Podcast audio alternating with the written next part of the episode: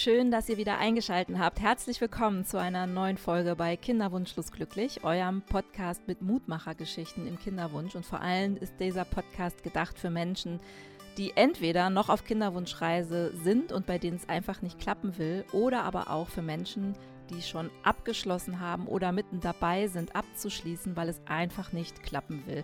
Ich will euch Mut machen an dieser Stelle. Ich bin selbst ungewollt kinderlos geblieben, nachdem ich über dreieinhalb Jahre eine Kinderwunschzeit hinter mir hatte.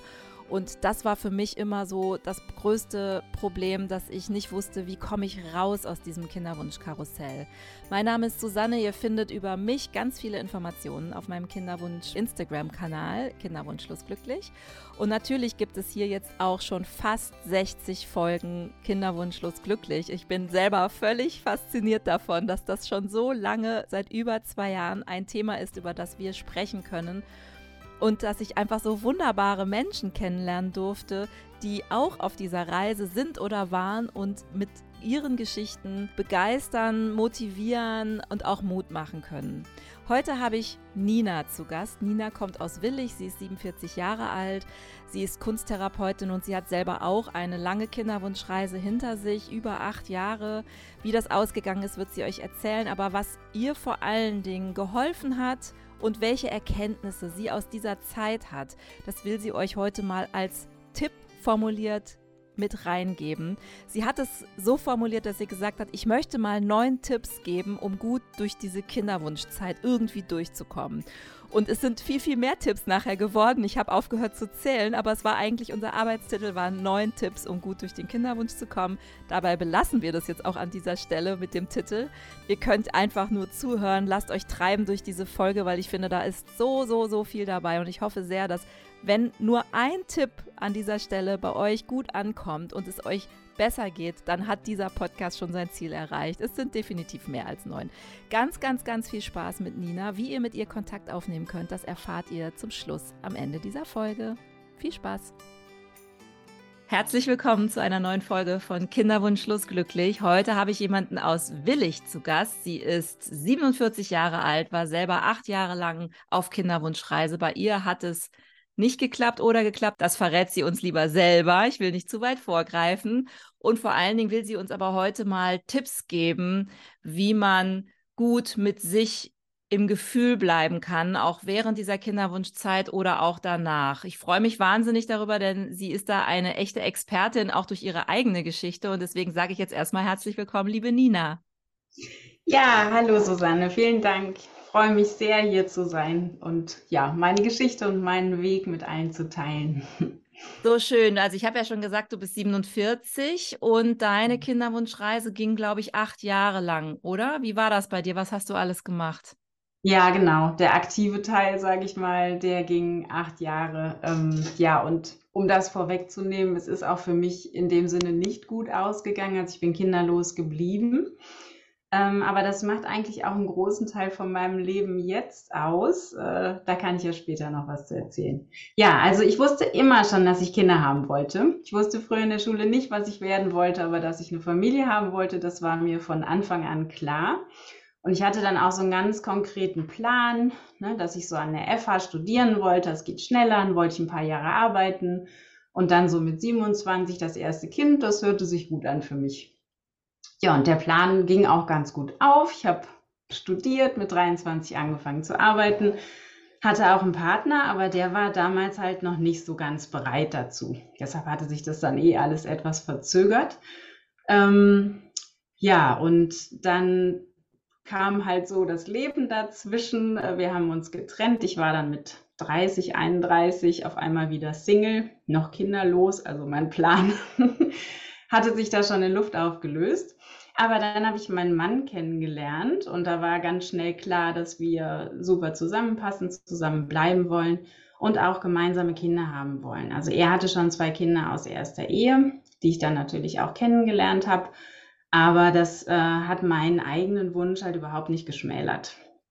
Ja, und wir haben dann halt äh, ja, das versucht. Ich habe gedacht, das klappt auch easy, wie wir wahrscheinlich alle so rangehen. Ja, und dem war nicht so. Und dann haben wir halt irgendwann angefangen, ähm, das untersuchen zu lassen. Dann, ähm, ja, sah es halt so aus, dass es besser wäre, wenn wir uns Hilfe suchen. Dann sind wir in eine Kinderwunschklinik und ich habe aber rundherum auch alles Mögliche versucht und alles in Bewegung gesetzt, damit es irgendwie doch klappt. Man hört ja immer so, entspann dich, ne, denk nicht zu viel dran, diese ganzen tollen Ratschläge. Ich habe mit Qigong angefangen, ich habe meditiert, ich habe, äh, ich sag mal, krampfhaft versucht, mich in meine Mitte zu setzen. Das hat natürlich nicht geklappt. Ähm, also was heißt nicht geklappt? Es hat natürlich gut getan. Es war, war dadurch entspannter, aber mein Wunsch war halt äh, sehr präsent einfach. Ich habe es mit Entgiftung versucht. Ich habe äh, rund um die Kinderwunschbehandlung, also wir hatten drei ICSIs und einmal noch äh, einen Kryotransfer auch.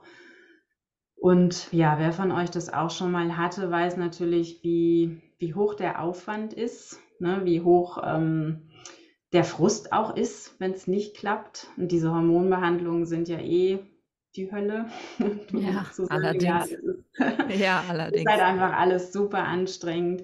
Ich habe dann noch Akupunktur nebenbei versucht bei so einem tollen Arzt, der ähm, empfohlen wurde, so ein TCM-Arzt, der das mit unterstützen konnte, Kräuterbehandlung. Es hat halt leider alles nicht funktioniert. Und es wurde auch irgendwann eine Endometriose bei mir diagnostiziert, eigentlich durch diesen TCM-Arzt. Der erste, der mir mal zugehört hat, ne? der anhand mein, meiner Schilderung auch der Schmerzen bei der Periode und teilweise halt auch beim Sex und so, ne? zu den Zeiten, je nachdem, wo diese Herde liegen, ist das ja doch äh, nicht so ohne der hat dann gesagt, hm, vielleicht Endometriose, ich hatte davon noch nie was gehört und war schon in zwei Kinderwunschkliniken gewesen. Das finde ich unglaublich. Deshalb ist es auch so wichtig, was du hier machst, dass das einfach aufgeklärt wird, ne? dass äh, ja, mehr Menschen davon erfahren, was da alles im Wege stehen kann. Ich hatte dann meine erste OP, wurde ähm, mit den Worten entlassen, wir sehen uns dann in zehn Monaten zur Entbindung wieder. Das war halt nicht so. Ich hatte auch mittlerweile noch zwei weitere OPs, weil es halt immer, die Herde sind halt dann wiedergekommen, die Schmerzen waren wieder da und so nach, es waren meistens so drei Jahre, dass ich dann dachte, okay, ich mache es doch nochmal mit der Bauchspiegelung. Mittlerweile geht es auch alles, ja. Aber das waren halt dann acht Jahre, in denen sich unglaublich viel um das Thema Kinderwunsch gedreht hat. Ähm, und ich auch äh, irgendwann, ich weiß nicht mehr genau, wann es war, ich glaube so mit 38 äh, habe ich mir eine Therapie gesucht, weil ich wusste, ne, das nimmt mich so mit, das macht mich so fertig. Ich bin immer, ich fühlte mich immer lebloser. Ich habe nur noch funktioniert. Ne, ich hatte einen guten Job, ich habe Karriere gemacht. Das war alles da, aber es war halt diese Leere in mir auch da. Und ich hatte keine Ahnung, wie ich die füllen sollte. Ich habe verschiedene Hobbys gemacht und das hat alles überhaupt nicht geholfen. Ja, und dann habe ich gedacht, versuche ich es mit einer Therapie. Und das war auch irgendwo ganz okay, eine Gesprächstherapie, aber so richtig den Durchbruch hat es nicht gebracht. Und bei mir war es halt so, als ich äh, 40 geworden bin, hat sich in mir so ein Schalter umgelegt. Das hat mir irgendwie geholfen, ein Stück weit loszulassen. Ne, weil ich äh, dann auch dachte, ja gut, dann soll es halt vielleicht in diesem Leben nicht sein. Und mit 40 ne, ist vielleicht irgendwann gut. Und ich denke, das ist natürlich bei jedem sehr, sehr unterschiedlich. Ne? Also ich habe jetzt noch eine Bekannte, die ist 46 und die lässt überhaupt nicht los von dem Wunsch, die will halt unbedingt. Und ja, das war für mich aber schon, ja, so ein guter, ein guter Punkt, dass ich da etwas loslassen konnte. Ja, Wahnsinn. Ich will einmal noch mal kurz auf dieses Thema Endometriose eingehen, weil vielleicht gibt es ja jetzt die eine oder den anderen, der das noch nie gehört hat. Endometriose ja, sind im Prinzip, stimmt. ja, das sind so im Prinzip so Verwucherungen in der Gebärmutterschleimhaut. Ähm, und die kann man operativ entfernen, die kann man aber auch nur operativ erkennen. Das, da wird eine Bauchspiegelung durchgeführt unter Vollnarkose. Darunter wird es dann erkannt und kann meistens sogar im Zuge dessen schon direkt mit entfernt werden. Man muss allerdings ab und an auch nochmal eventuell erneut operiert werden, weil die sich immer auch mit dem Zyklus aufbaut. Also über die Gebärmutterschleimhaut baut sich auch dieser Endometrioseherd auf und dadurch entstehen diese Beschwerden immer so zyklusbedingt. Also wenn jemand noch nie was davon gehört hat und eventuell überlegt, könnte ich das auch haben, das ist zyklusabhängig, das hat, es verursacht sehr starke Blutungen, sehr starke Schmerzen ähm, in, in, Abhängigkeit vom Zyklus und das wollte ich nochmal schnell ergänzen und deswegen, und das finde ich so irre, weil gerade wenn man in eine Kinderwunschklinik geht, ist das ja mit einer der ersten Sachen, die zumindest dann angesprochen werden sollten. Meistens ist es auch so, aber bei dir tatsächlich, ich glaube, drei mhm. Jahre hat man es nicht angesprochen, oder? Genau, ja, drei Jahre. Ich meine, es ist auch schon eine Weile her. Ne? Ich hoffe mal, dass es anders geworden ist, aber es ist einfach gut, da selber jetzt die Awareness zu haben und gut, dass du es nochmal erklärt hast. Ist ja immer, wenn man so drin steckt, man so blind. Ja, und das senkt halt die Chancen, ähm, auf natürlichem Wege schwanger zu werden, sehr stark. Hm, damals hatte man mir gesagt 20-fach. Ich habe mittlerweile unterschiedliche Werte gelesen, aber es ist ja auch mal egal, ähm, weil sich da operieren zu lassen, kann auf jeden Fall helfen. Ne? Hat bei einigen Frauen ja dann auch zu Erfolg geführt.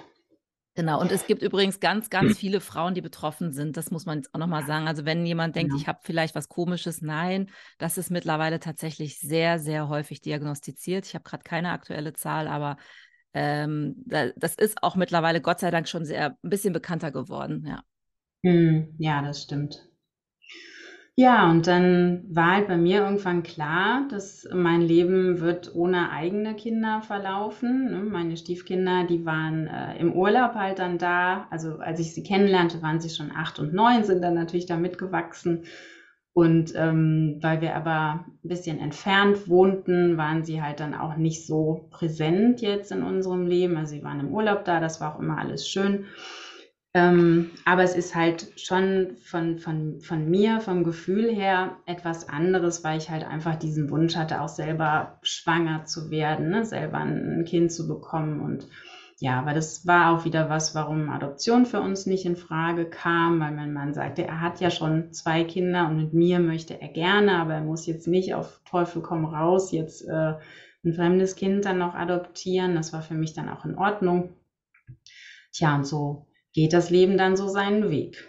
Und äh, ja, mein Weg hat mich jetzt halt dahin geführt, dass ich ähm, das Ganze umgedreht habe und die ganzen Learnings, die ich halt gemacht habe in meinem Leben, jetzt nutze, um anderen Frauen zu helfen. Ja, also ich ähm, helfe ungewollt kinderlosen Frauen dabei, auch ohne Kinder den Weg zu finden, dass sie glücklich werden und einen, einen Plan B aufzubauen, der für sie genau passt, weil ja, wir alle sind Frauen und es wäre schön, wenn wir uns auch vermehren können, aber das ist definitiv nicht der einzige Grund, warum wir auf dieser Welt sind.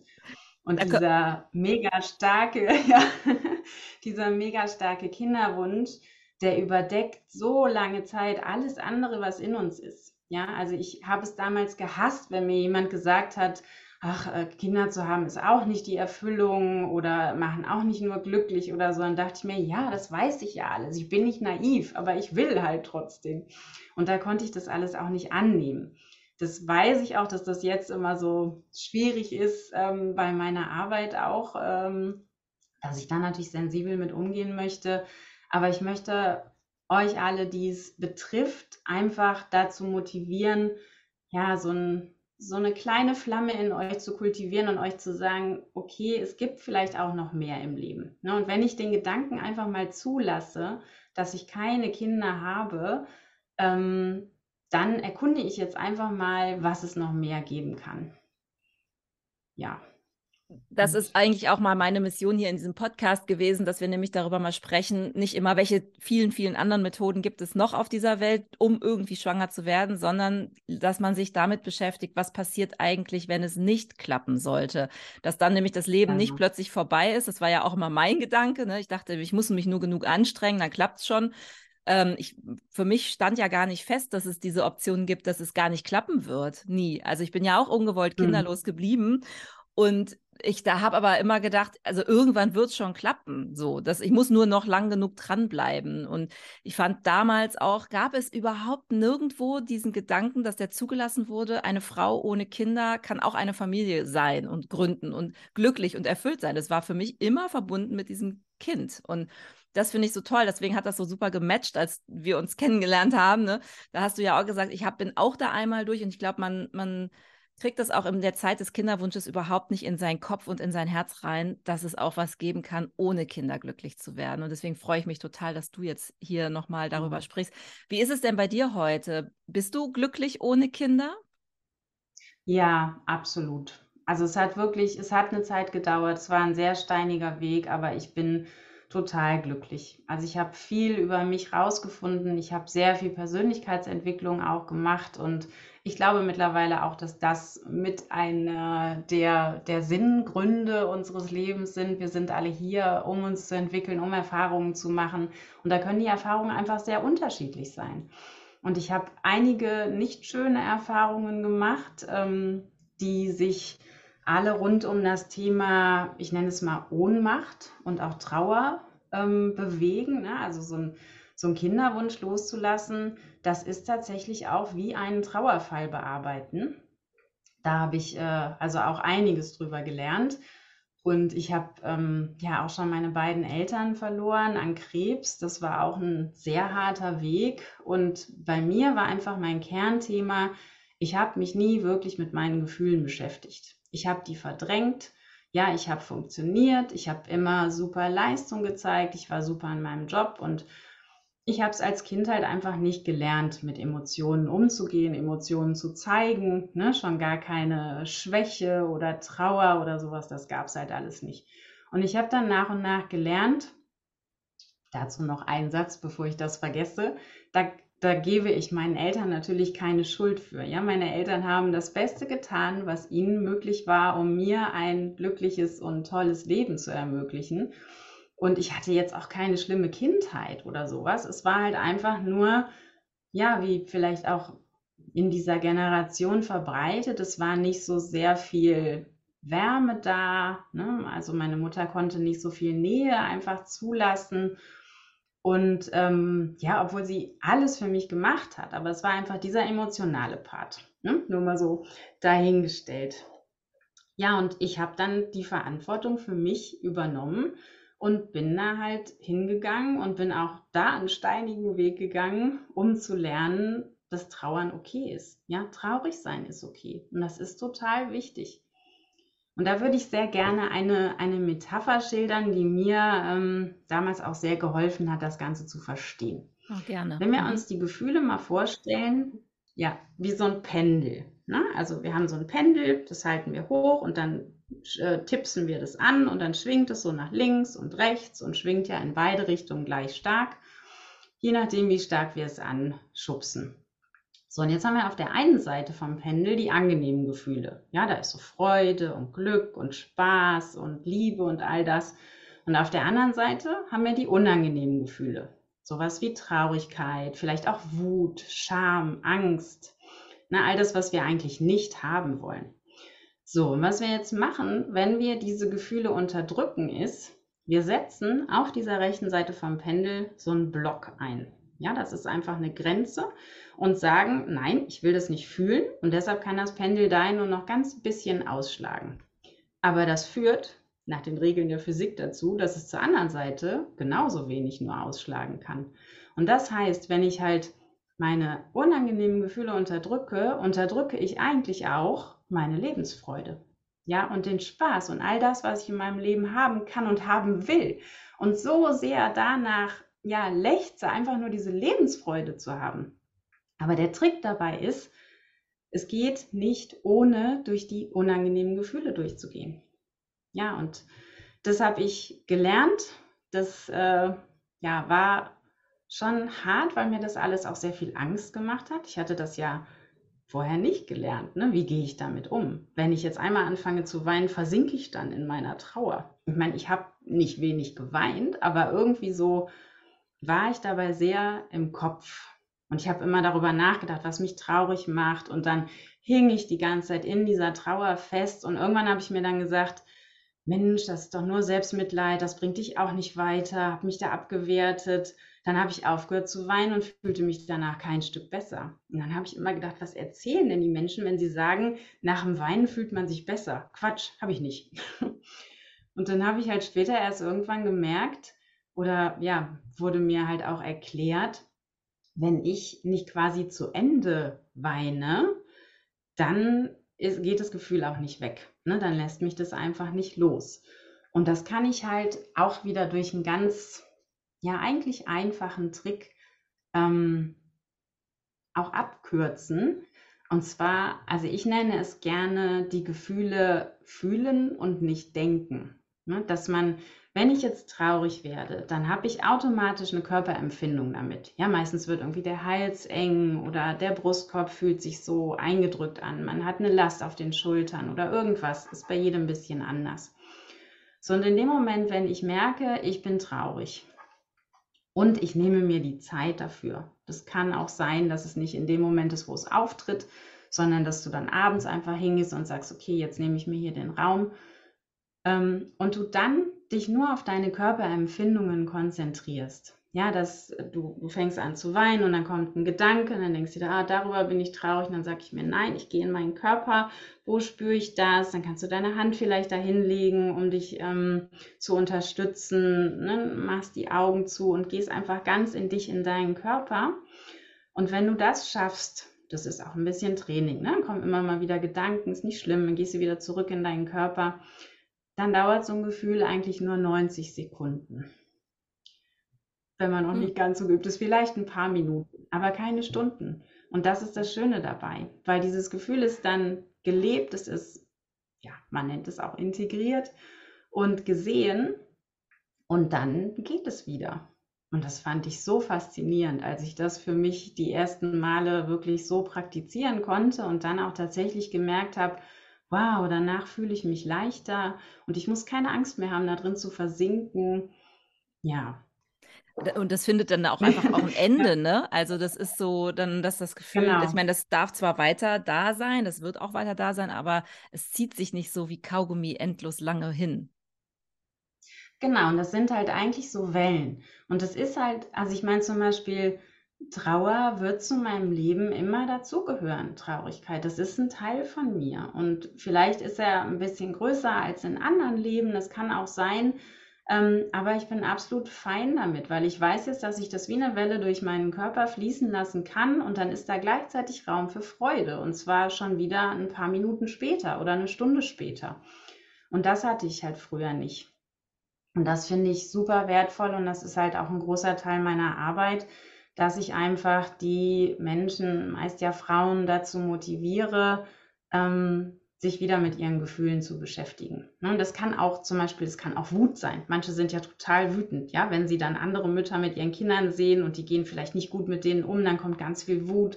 Wieder andere sind sehr neidisch oder, oder halt einfach traurig. Ich bin meistens traurig geworden. Das war bei mir so das vorrangige Gefühl. Hm, ähm, und das kennen wir ja wahrscheinlich auch alle, dass einen da so Kleinigkeiten völlig aus dem Konzept bringen. Ja, man fährt ja. gerade singend durch die Gegend, dann steht da eine Mutter mit ihrem Kinderwagen an der Ampel und du denkst, oh, und da war es vorbei und die Tränen sind wieder da.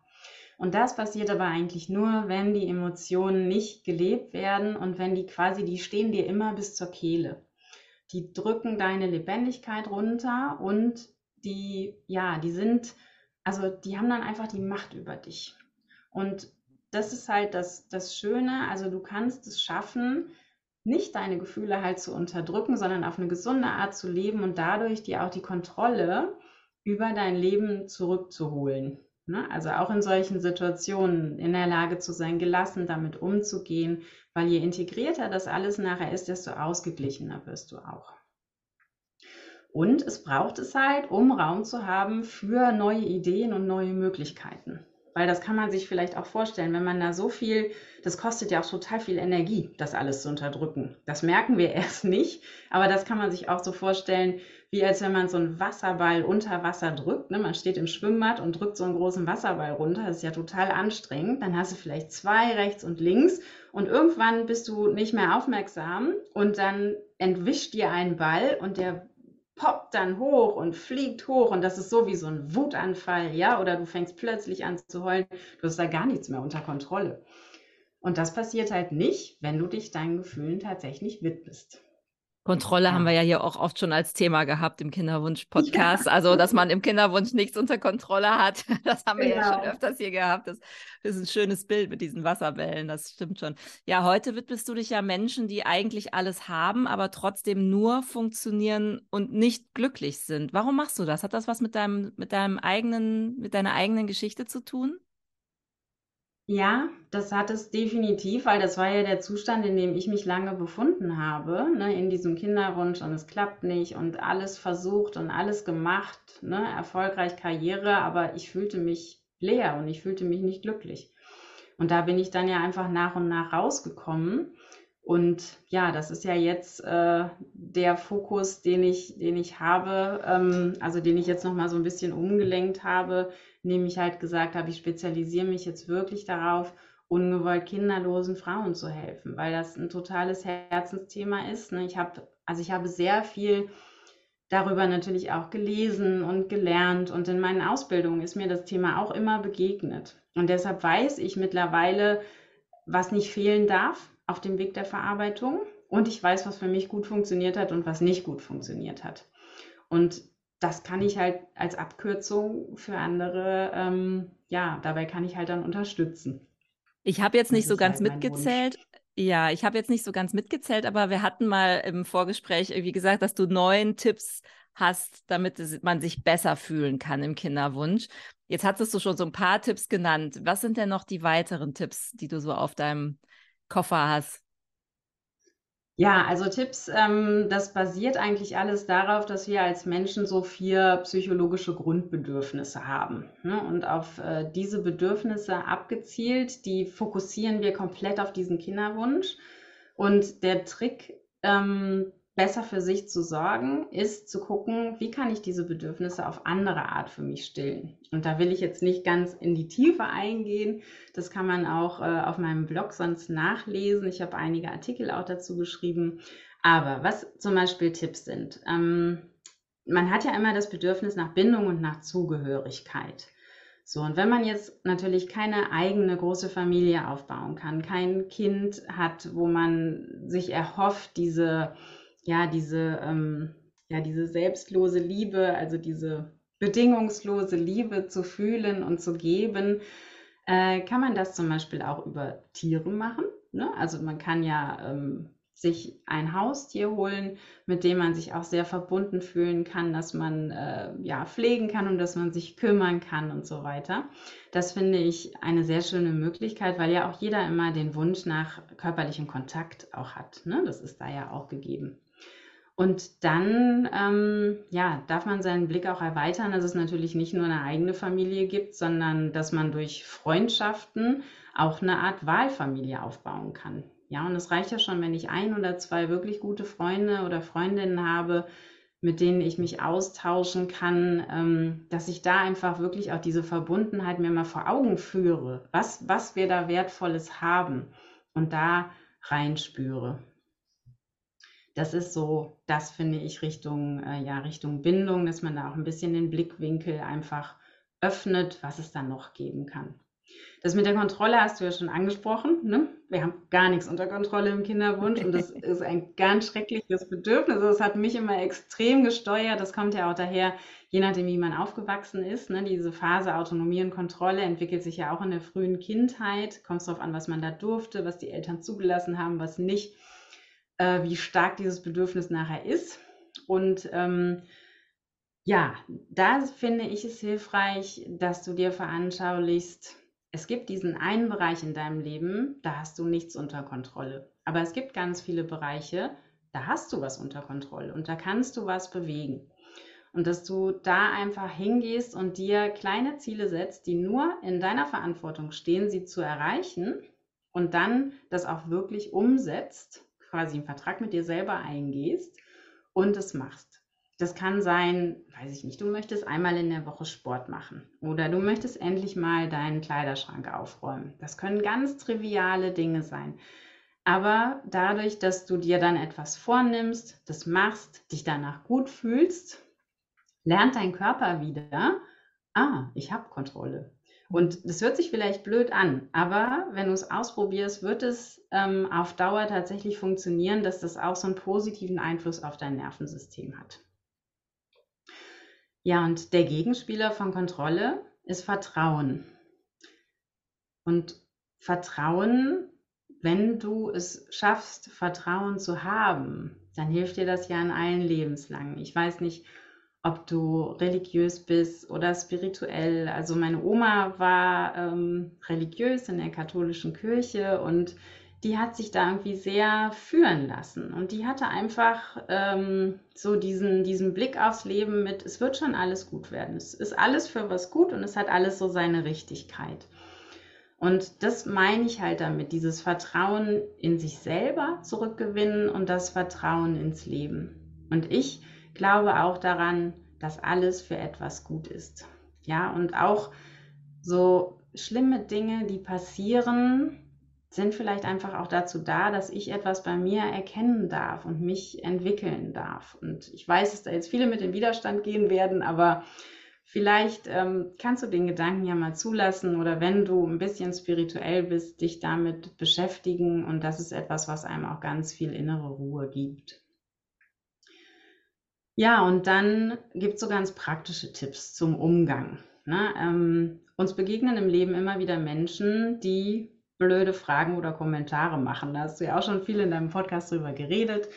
Ne, so, wann ist es denn bei euch soweit? Die, die Tante auf der Hochzeit oder willst du denn da gar keine Kinder haben oder was auch immer kommt? Wie, du trinkst keinen Alkohol, bist du schwanger?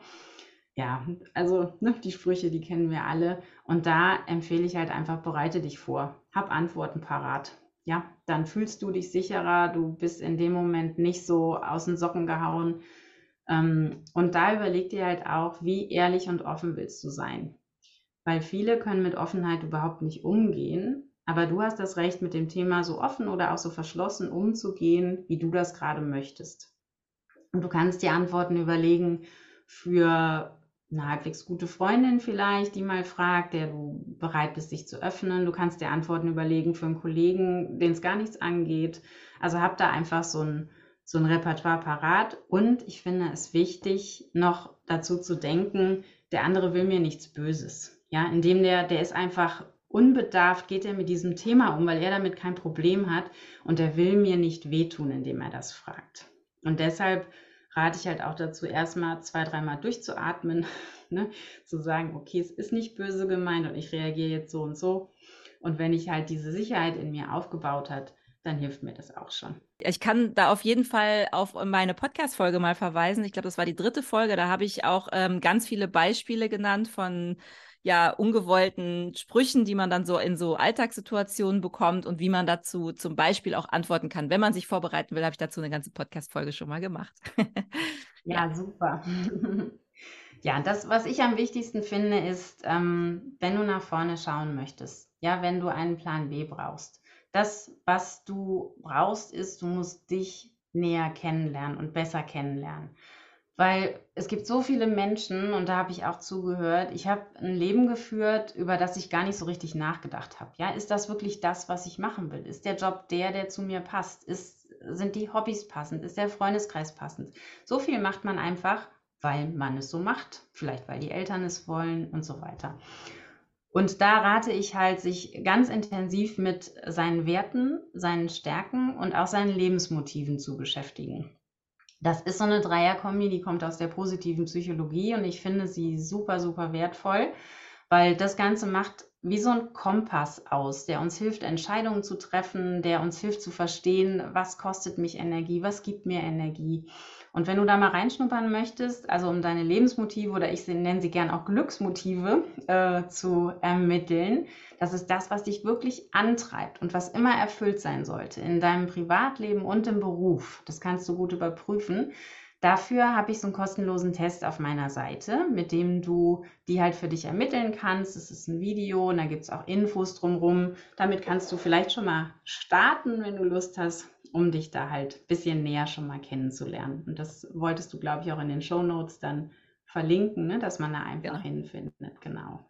Ja, das Thema Gefühle haben wir ja schon angesprochen. Ne? Das ist wirklich das A und O. Ähm, finde einen Weg, mit deinen Gefühlen umgehen zu lernen. Nur das gibt dir Gelassenheit, das gibt dir die Möglichkeit, wieder Lebensfreude zu entwickeln.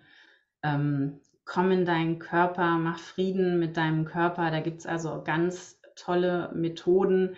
Das geht jetzt hier zu weit, ähm, aber das äh, kann man sehr gut über die Atmung machen. Ne? Also ich bin davon überzeugt, dass wir über Reden gar nicht so viel weiterkommen. Deshalb äh, hat mir diese Gesprächstherapie damals auch nicht so alles gebracht, sondern es gibt so viele schöne Methoden, die ans Unterbewusstsein gehen. Ne, deshalb habe ich ja auch die Kreativität mit dazu genommen. Ich bin auch Kunsttherapeutin, die Atemarbeit, die Körperarbeit mit dazu genommen. Und ja, da habe ich ganz tolle Erlebnisse gemacht. Ich fürchte, es ist gar keine Zeit mehr dafür da, dass ich das erzähle.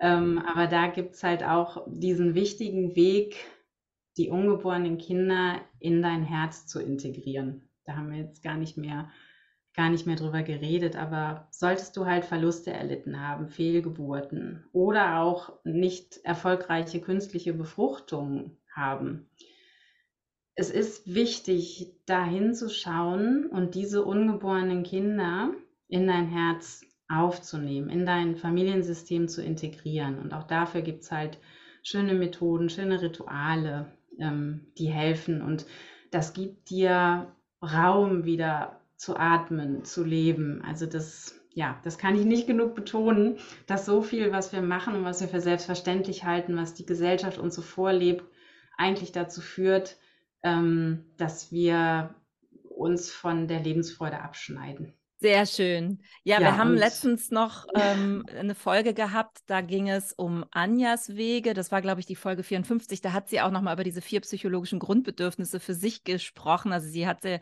sich da auch mit, ja. mit beschäftigt. Da sind wir jetzt nicht so drauf eingegangen, wir zwei. Aber Anja hat das auf jeden Fall in dieser Podcast-Folge nochmal ein bisschen aufgedröselt, wie sie das so für sich definiert hat im unerfüllten Kinderwunsch. Also wer Lust hat, dann hört da auch nochmal in die Folge 54 rein. Ja, super, Nina. Gibt es einen Lieblingstipp, den du geben kannst? So ein, so ein Quick Step Out, wenn es so ganz schlimm wird? So ein Notfalltipp? Ja, ähm, das wäre eigentlich eine regulierende Atemtechnik tatsächlich, ein Notfalltipp. Äh, ne, wenn man gerade in so eine Situation gerät, man hat keine Zeit, die Emotionen zuzulassen auf der Arbeit oder so. Ähm, da ähm, kannst du durch eine bewusste Atmung, die du in deinen Bauchraum führst und indem du einfach langsam und ruhig durch die Nase einatmest und auch durch die Nase ausatmest und deine Ausatmung etwas verlängerst. Wenn du das ein paar Minuten machst, dann kannst du damit dein Nervensystem wunderbar regulieren und das hilft wirklich in so Notfallsituationen dann ganz schnell. Das ist jetzt ein bisschen Richtung wegdrücken. Ne? Man sollte sich natürlich nachher dann noch damit beschäftigen, was dahinter steht. Aber trotzdem ist ja auch wichtig, sowas zu haben. Super, das klingt total schön. Ja, vielen, vielen Dank, dass du hier zu Gast warst und mit diesem wunderbaren Blumenstrauß an ganz vielen Tipps. Also ich habe gar nicht mehr mitgezählt. Ich glaube, es waren mehr als neun, obwohl du mal von neun gesprochen hattest. Ja. Ähm, ich glaube aber, dass da ja, es waren auf jeden Fall ein paar mehr. Aber ich glaube, dass du jedem und jeder, die jetzt hier zuhören, bestimmt so ein, zwei Tipps mitgeben konntest, die eins zu eins passend sind. Und ich meine, es muss jetzt auch nicht alles für jeden passen, aber es würde uns ja schon total gut tun, wenn nur ein Tipp dabei war für jeden, der jetzt gerade genau. zuhört. Dann haben wir schon so viel erreicht und deswegen freut es mich mhm. total, Nina, dass du diese tolle Arbeit machst. Und gerade weil du auch betroffen bist und weil du weißt, wovon du da sprichst und dich gut reinfühlen kannst. Vielen, vielen Dank dafür. Ja, danke, dass ich hier sein durfte und ja, die Message in die Welt trage mit dir. Das ist wirklich sehr wichtig, denn es gibt so viele, die es angeht und wir sind damit nicht alleine und wir müssen da nicht alleine durch. Ne? Und ja, jeder wird seinen Weg finden, da bin ich mir sicher. Und wir beide, du und ich, sind auch ein gutes Beispiel, dass man auch ungewollt, kinderlos, sehr glücklich und erfüllt leben kann. Und das ist, glaube ich, unsere Message, die wir jetzt heute hier mal setzen. So, danke genau, dir. Das stimmt. Ich danke dir. Tschüss. Vielen, vielen Dank, liebe Nina. Ich habe mich so gefreut, dass du mit deinem wahnsinnig großen bunten Blumenstrauß an hilfreichen Tipps in meinem Podcast zu Gast warst. Ich selber habe auch mich nochmal erinnert an viele Dinge, die mir damals gut getan haben. Manches kannte ich aber auch noch nicht und ich hoffe, dass wenigstens ein Tipp für jeden und jede jetzt dabei war, der sie gut durch die Kinderwunschzeit bringt. Dann hat dieser Podcast schon unfassbar viel bewirkt.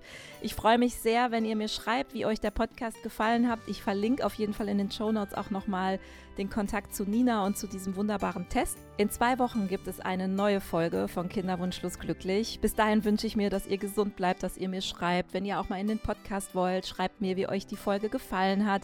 Hinterlasst auf eurem Podcast-Kanal, über den ihr hört, gerne eine super gute positive Bewertung. Wenn ihr mit Nina in Kontakt kommen wollt, entweder schreibt ihr mir direkt über kinderwunschschlussglücklich at gmail.com, glücklich natürlich da mit UE, oder über meinen Instagram-Kanal oder ihr klickt einfach nochmal auf den Link hier bei diesem kleinen Test, dann kommt ihr auch bei Nina auf die Webseite. Ich freue mich, wenn es in zwei Wochen wieder heißt Kinderwunschlos glücklich, euer Podcast mit Mutmachergeschichten im Kinderwunsch. Und da habe ich dann wieder einen ganz, ganz tollen Gast. Ja, es wird sehr kreativ. Lasst euch überraschen. Bis ganz bald. Wir hören uns. Eure Susanne.